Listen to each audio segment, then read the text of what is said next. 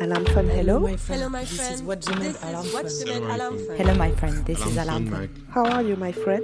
I hear How you. many Can are you hear me? Hello, my friend. This Okay, can you, can you, can you give me your GPS Can you position? give me your GPS position? Chronique amère. Chronique Chronique amère. amère. Chronique amère. Une chronique mensuelle réalisée par des membres du réseau Alarmphone. Freedom, item, meet 'em. Where's your freedom? Are sea? Okay, I call you back. What kind of boat What are you you on? see around you? Can you give me your GPS position? I hear calm, you. please as Can you hear me? and stay strong. Okay, I call you back. I will call you back. try calling again because right now I can't hear anything. La Méditerranée est devenue un cimetière. Parce que des milliers de gens traversent la Méditerranée.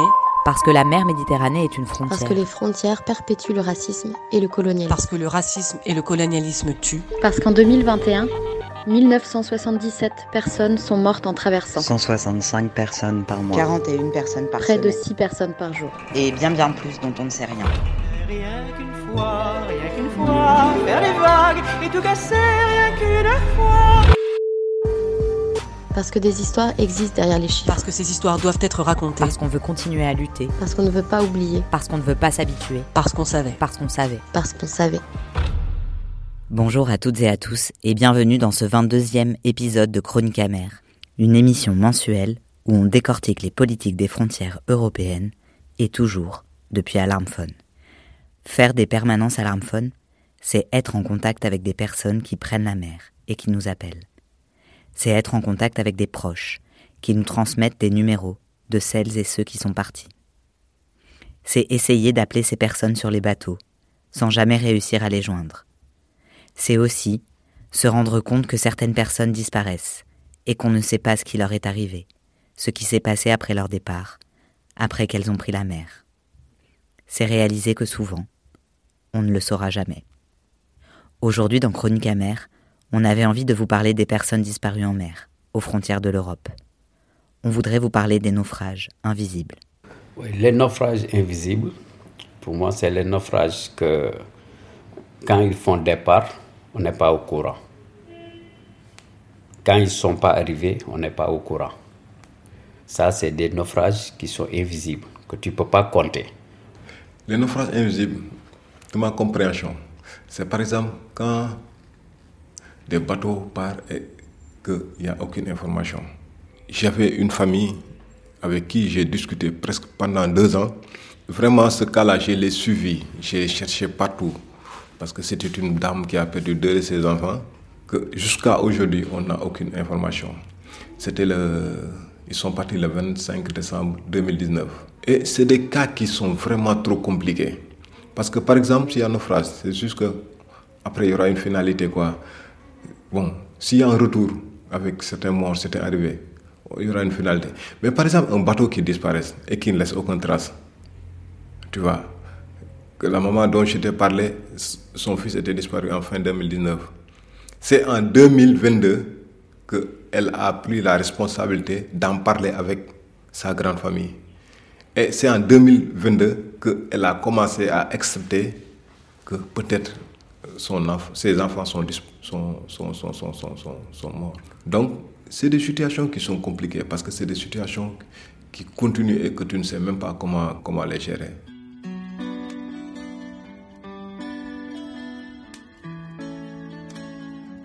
Ces naufrages invisibles ne sont pas des accidents, mais bien des conséquences des décisions politiques orchestrées par l'Europe. C'est aussi de ça dont on veut vous parler dans cet épisode. Attention, parce que la situation est dure et violente en Méditerranée comme dans l'Atlantique, cette chronique et les cas qui y sont racontés peuvent être difficiles à entendre.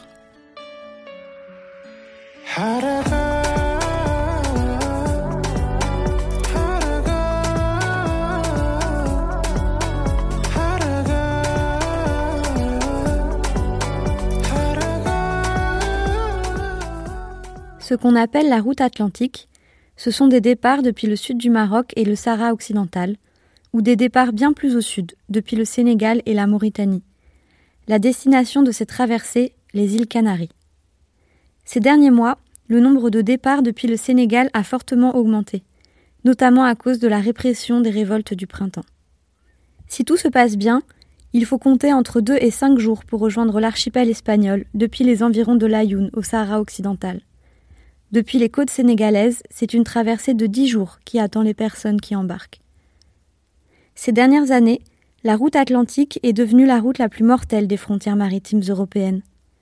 D'après Caminando Fronteras, un collectif de défense des droits des personnes en mouvement, en 2022, 1784 personnes ont perdu la vie sur cette route. Dans 90% des cas, elles n'ont pas été retrouvées. Au total, sur cette route, 64 bateaux ont disparu en 2022 sans laisser de traces.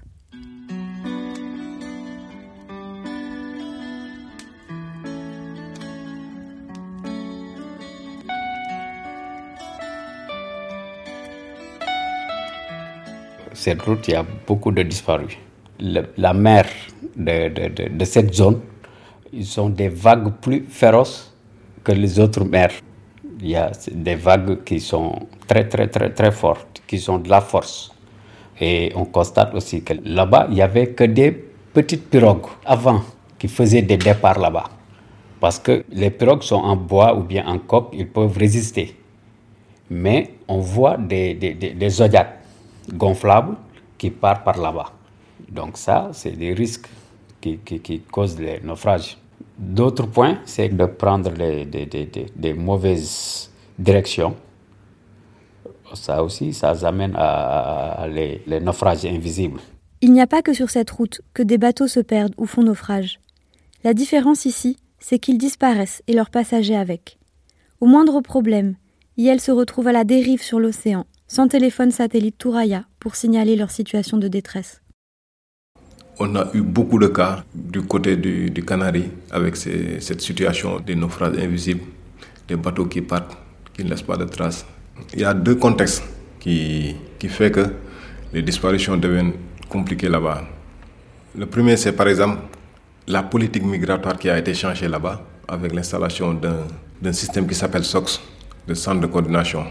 Je peux même imaginer que c'est Frontex quoi. Depuis que c'est arrivé, les sauvetages deviennent de plus en plus difficiles et ils ont mili- militarisé la zone, ils ont délimité tout. Aujourd'hui, par exemple, quand un bateau quitte la zone du Sahara occidental et qui arrive dans cette zone de l'Atlantique, très souvent, si par exemple Salvamento bon, dit qu'il ne peut pas arriver parce qu'ils sont, ils sont dans la zone marocaine et que les Marocaines, la marine marocaine vient très souvent, très très tardivement, deux jours ou une journée après, impérativement, si c'était un bateau, si c'est un bateau qui a un problème et que le moteur ne marche plus, très souvent ce sont les courants marines qui le déplacent et ça crée des disparitions. Il y a un autre cas aussi, c'est avec l'utilisation des téléphones Touraya. Parce qu'à un moment donné, dans, cette zone, on n'utilisait pas les téléphones Touraya, on n'utilisait que les Android. Et les Android, à certain niveau, ça ne fonctionne plus. Donc, si les gens n'ont aucune information du bateau, c'est très difficile de, de, de, de, faire la traçabilité, de faire la documentation. On a le même problème, par exemple, dans la zone du Sahel, que les bateaux qui quittent le Sénégal. Si je me rappelle bien, en 2021, entre 2021 et 2022, on a eu presque quatre bateaux qui sont disparus en même temps. Jusqu'à aujourd'hui, ces quatre bateaux-là, on ne les a même pas trouvés. J'habite à Arze, banlieue de Oran. C'est beau l'Algérie, mais ici c'est pourri. Des bars d'immeubles délabrés, couleur vieux gris délavé. La nuit avec mes amis, on rêve d'ailleurs, on fait la vie. Plutôt bon vivant, j'aime rigoler. Je connais tout le quartier, tout le quartier me connaît. Je suis diplômé, mais j'ai pas de boulot. Avec ma famille, on vit dans un studio. J'aimerais leur offrir un avenir meilleur. Un rêve qui me tient à cœur. Un soir on s'est mis d'accord avec mes gars, on s'est cotisé pour payer le babord. Ce sera le 3 à la nuit tombée, à l'entrée du port. En Méditerranée centrale aussi, beaucoup de bateaux font naufrage. Les politiques européennes de militarisation des frontières tuent sur toutes les routes. Les conditions de départ jouent également dans ces naufrages. En 2023, les départs de Tunisie se sont multipliés. Et les personnes embarquent le plus souvent dans des bateaux en métal. En fait, des plaques de métal assemblées à la va-vite, parfois simplement collées et qui peuvent se disloquer à tout moment. La différence, c'est qu'en Méditerranée centrale, non seulement les traversées durent moins longtemps, mais elles se font en plus dans un périmètre délimité et très fréquenté. Dans la zone de traversée, se croisent des pêcheurs, des navires marchands, des gardes-côtes, les bateaux de la flotte civile, le tout survolé par des avions d'ONG et des drones de Frontex, ce qui fait qu'il est assez rare qu'un bateau disparaisse corps et bien. En Méditerranée centrale, les naufrages laissent toujours des débris et des corps à la surface ou sur les rivages, et souvent, heureusement, des survivantes.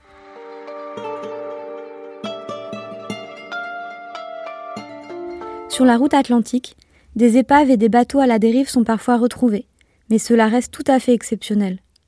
Parfois, des personnes sont secourues alors qu'elles dérivent à des centaines de kilomètres des Canaries. Récemment, une pirogue s'est échouée sur une île du Cap-Vert avec 38 survivants à bord. Parfois aussi, des épaves parviennent de l'autre côté, jusqu'aux côtes caribéennes.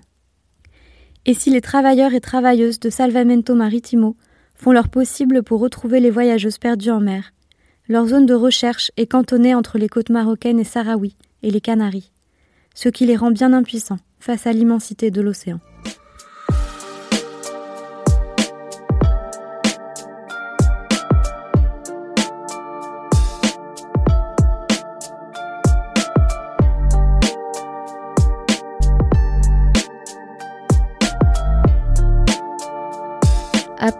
1501 26 août 2023, 17h17. Alarmphone reçoit un appel d'une personne dont les proches sont partis à 3 heures du matin le jour même. Le bateau a quitté Tantan en direction des îles Canaries. Il y a 46 personnes à bord, dont 4 femmes. Le bateau est un Zodiac blanc avec un moteur 25 chevaux Yamaha 9. Les personnes à bord n'ont pas de téléphone satellite et leur numéro de téléphone marocain n'a plus de réseau. Il n'est donc pas possible de les joindre.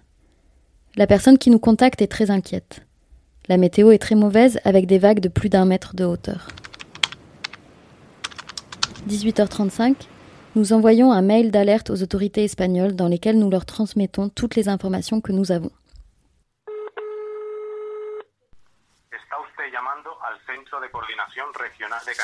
27 août, minuit 45. Nous rappelons Salvamento Maritimo pour leur demander des nouvelles du bateau. Ils sont débordés. Ils nous répondent qu'ils ont bien reçu notre alerte, mais qu'ils ont plusieurs missions de sauvetage en cours et qu'ils ne peuvent pas nous donner plus d'informations pour le moment. 15 heures. La personne qui nous a alertés à propos du bateau est de plus en plus inquiète. Nous voyons sur nos écrans un hélicoptère patrouiller au-dessus de la zone. Malgré cela, malgré nos appels aux autorités, nous n'avons toujours aucune nouvelle des 46 personnes parties depuis plus de 32 heures. Le 28 août, nous continuons de contacter Salvamento Maritimo, ainsi que la Guardia Civil de Las Palmas. Nous savons que plusieurs bateaux ont été secourus, mais aucune description ne correspond au bateau que nous recherchons. 17h54, Alarm Phone tweet.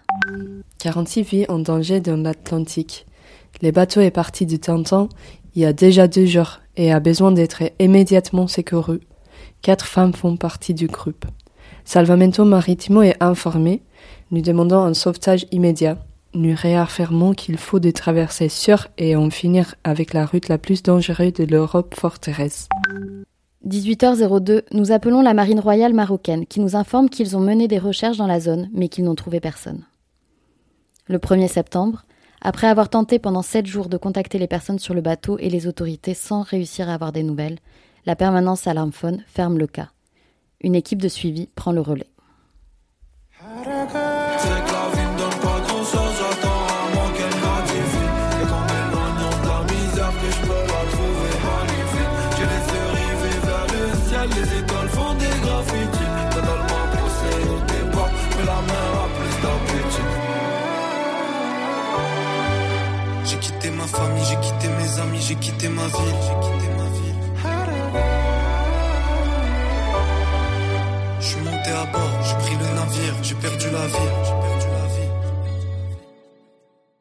Cuando se cierra el caso 1501 para los turnos de Alarfon, eh, un equipo de seguimiento intentamos investigar lo que ha podido pasar a este barco a lo Quand un cas de est déclaré fermé pour les équipes de permanence d'Alarmphone, alors pendant les semaines qui suivent, une équipe de suivi tente de trouver des informations sur ce qui est arrivé aux personnes sur le bateau.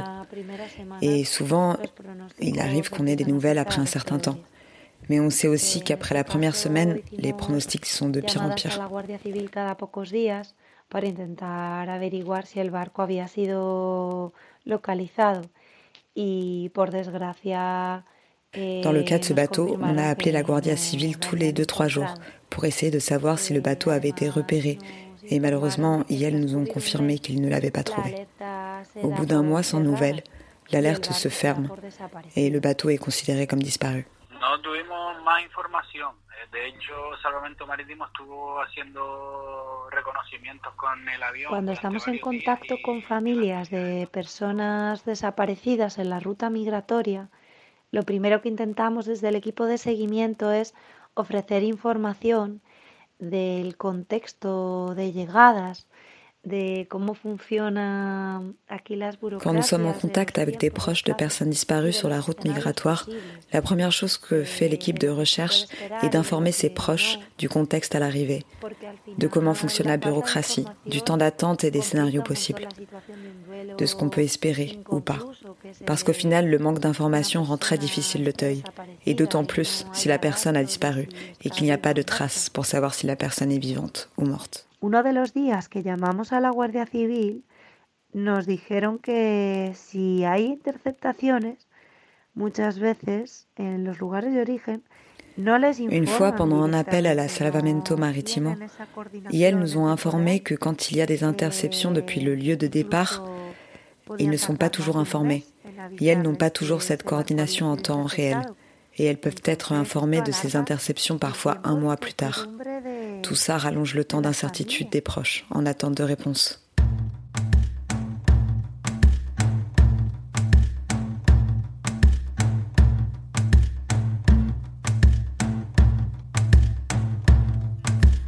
Un paso me voy para siempre, un paso fuerte, un paso hacia adelante.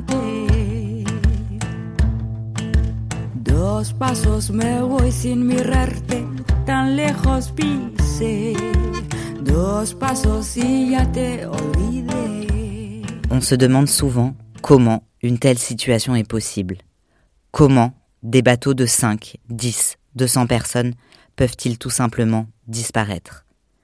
D'un côté, les États déploient un arsenal impressionnant de technologies aux frontières de l'Europe, des drones, des avions, des hélicoptères, des caméras pour surveiller le mouvement des personnes qui les traversent. Et de l'autre, peu de moyens sont mis en place pour trouver ne serait-ce que des traces des personnes disparues. Les amis, les familles, les groupes activistes se retrouvent souvent les seuls à continuer pendant des mois à tenter de comprendre ce qui est arrivé au bateau. Les autorités européennes, quant à elles, se désintéressent vite de ces disparitions, c'est-à-dire de ces personnes, très certainement mortes en mer. La médiatisation et les recherches autour de ces naufrages invisibles reposent sur la mobilisation des proches dans la durée. Comment expliquer le silence des États européens? Comment expliquer l'absence de moyens, de recherche et de réponses aux questions des proches? Comment ne pas penser que ce silence autour des naufrages fait partie intégrante des politiques européennes migratoires? Que les États européens tentent de dissimuler les morts dont ils sont responsables en Méditerranée et sur la route atlantique? Lorsque le sous-marin Titan a disparu, à 3800 mètres de profondeur, les États ont déployé pendant cinq jours des avions militaires, des bouées sonars, des navires de garde-côte canadiens, français et états-uniens, un navire d'installation d'oléoducs et de gazoducs sur les fonds marins, des robots sous-marins, un navire d'un grand groupe pétrolier norvégien, un navire de l'Institut français de recherche pour l'exploitation de la mer, jusqu'à retrouver quelques débris du sous-marin, pour cinq personnes, dont trois milliardaires. Quand nous sommes en permanence à l'armphone et que nous appelons les autorités à propos de bateaux disparus, ça nous met la rage de constater que les recherches s'arrêtent si vite. Parfois, c'est par manque de moyens, comme dans le cas de Salvamento Maritimo, l'organe public de recherche et de sauvetage en mer en Espagne. Souvent, c'est par des intérêts politiques. Quelques jours avant le naufrage du Titan, les autorités ont laissé plus de 600 personnes se noyer dans la mer Ionienne, au large de Pylos, en Grèce. Les recherches se sont arrêtées alors que plus de 500 corps n'ont toujours pas été retrouvés. Et puis, on ne peut pas s'empêcher de remarquer que les médias utilisent différemment les images des mortes dans ces situations. Si des blancs riches meurent, des photos montrant leur visage bien portant sont diffusées dans tous les médias en long, en large et en travers. Alors que les trop rares fois où les naufrages de personnes exilées sont médiatisés, ce sont d'autres images qui sont utilisées, toujours les mêmes. Des centaines de personnes indifférenciées entassées sur un bateau ou des corps anonymes échoués sur une plage. Les photos utilisées perpétuent une imagerie coloniale par l'exposition de la souffrance des corps racisés. Un traitement raciste des images qui contribue à invisibiliser les individus et leurs histoires. Si nous souhaitons qu'une plus grande attention soit accordée aux naufrages invisibles, il ne s'agit pas de demander davantage de photos de corps anonymes entassés, de personnes photographiées alors qu'elles sont effrayées, mal à l'aise et humiliées, de photos choquantes mettant en scène la douleur d'autrui. Ce que nous demandons vraiment, c'est à quoi cela ressemblerait si les naufrages invisibles attiraient l'attention qu'ils méritent, si les victimes étaient traitées avec le même soin que les ressortissants européens disparus, les milliardaires disparus, les blancs disparus. Y cuando volverá, je ne reviendrai pas. Je suis si loin déjà. volverás un día o jamás. Y cuando volverás, j'ai fait le premier pas. volverás, surtout ne m'attends pas. volverás. C'est l'indifférence générale de ceux qui ont les moyens de, de, de- d'aider.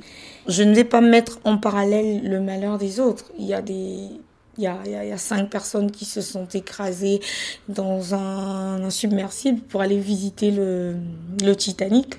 Mais il faut voir tous les moyens qui ont été déployés pour, pour, pour sauver cinq personnes dans les bas-fonds à 4000 mètres d'eau. On a tout fait pour pouvoir les sauver. Mais pourquoi est-ce qu'on ne peut pas sauver les personnes qui meurent dans l'eau sous prétexte que ça les dissuadera Mais ça ne dissuadera personne. Les gens continueraient à partir même au prix de leur vie. Ils peuvent mettre Frontex comme ils veulent, le laisser mourir ne dissuadera personne. Donc il y a bien des responsables, il y a des politiques migratoires qui sont mises en place. Cette répression de, de, de, de, la criminalité, c'est ça qui est responsable. Les autorités en sont, en sont responsables. À Alarmphone, l'une des manières de lutter contre le silence organisé autour des disparitions en mer, c'est de faire un important travail de documentation et d'analyse de ce qui se passe aux frontières maritimes de l'Europe. Le groupe qui travaille sur la Méditerranée occidentale et l'Atlantique produit notamment, tous les trois mois, un rapport sur la situation dans cette région, sur le nombre d'appels reçus par Alarmphone, sur l'évolution des routes, sur la situation dans les pays de départ et à l'arrivée, sur les conséquences directes des contextes politiques les personnes exilées et celles qui franchissent les frontières. Les politiques migratoires sont, sont la cause, la première cause, la cause majeure de, de ces morts tristes et atroces. Parce qu'on on a les moyens de faire autrement. Il y a des moyens que les gens ne prennent pas cette voie-là. Et le fait qu'il y ait trop de barrières, trop de frontières, trop de conditions humiliantes pour faire la demande d'un visa, c'est, c'est soit on te le donne, soit on te le donne pas. Ce qui rend difficile l'accès euh, au déplacement des personnes. Parce que moi, je pense que s'il n'y avait pas de visa et pas de difficultés, les gens, ils se rueront pas de cette façon pour aller en Europe et y rester, même s'ils avaient des conditions merdiques là-bas. Si les gens pouvaient faire librement des allers-retours, pourquoi est-ce qu'ils prendraient la Méditerranée? Ils prennent la Méditerranée parce que pour beaucoup, c'est, le, seul, le seul moyen. Donc pour moi, la première cause, c'est des politiques migratoires mises en place par les Occidentaux et par le Maroc. Et puis la deuxième cause, pourquoi les gens partent? Les gens partent parce qu'ils recherchent des conditions meilleures que leurs conditions actuelles. Et c'est humain. C'est normal. Moi, je pense que si les Européens avaient été dans les mêmes conditions, ils auraient fait pareil. Donc, c'est humain. On ne peut pas criminaliser des gens qui vont à la recherche d'autre chose. Et même si c'est pas pour rechercher une vie meilleure, on peut aussi avoir le besoin d'aller voir ce qui se passe ailleurs.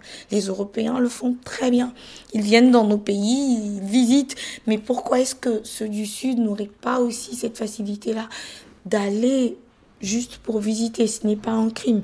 Donc le fait qu'on criminalise ces déplacements-là, le fait qu'on va mettre des conditions de voyage qui sont inhumaines et drastiques, ça va provoquer ces genres de choses.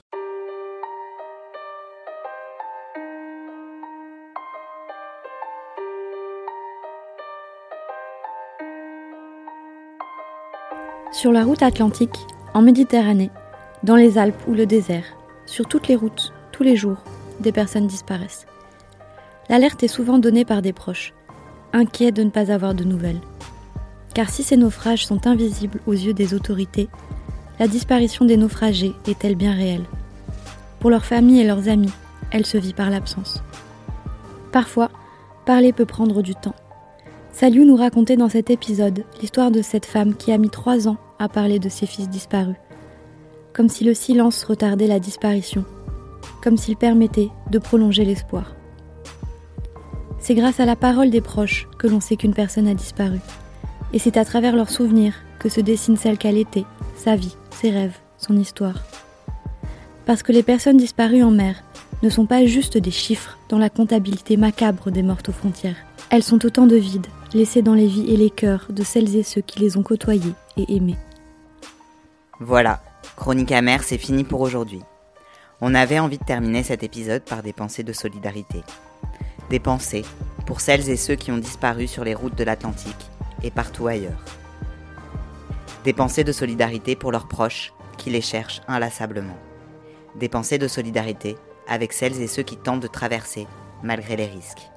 Des pensées de solidarité pour les personnes qui, en ce moment même, sont harcelées, raflées, déportées vers le désert depuis les côtes tunisiennes. Des pensées de solidarité pour neuf des survivantes du naufrage de Pylos, actuellement emprisonnées et accusées d'avoir conduit le bateau qui a chaviré. Des pensées de solidarité avec celles et ceux qui continuent à se battre, dix ans après les naufrages des 3 et 11 octobre 2013 au large de Lampedusa. Un an après ces naufrages, le réseau Alarmphone est créé. C'était il y a 9 ans. Des pensées pour tous nos camarades au sud et au nord de la Méditerranée.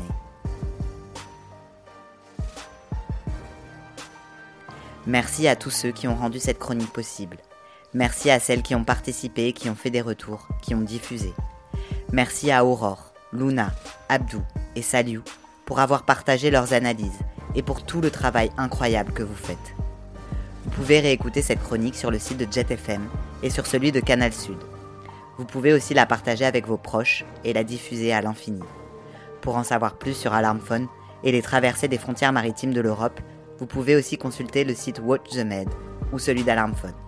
Rendez-vous le mois prochain pour une nouvelle édition de Chronique Amère et d'ici là, main sur le cœur et point levé.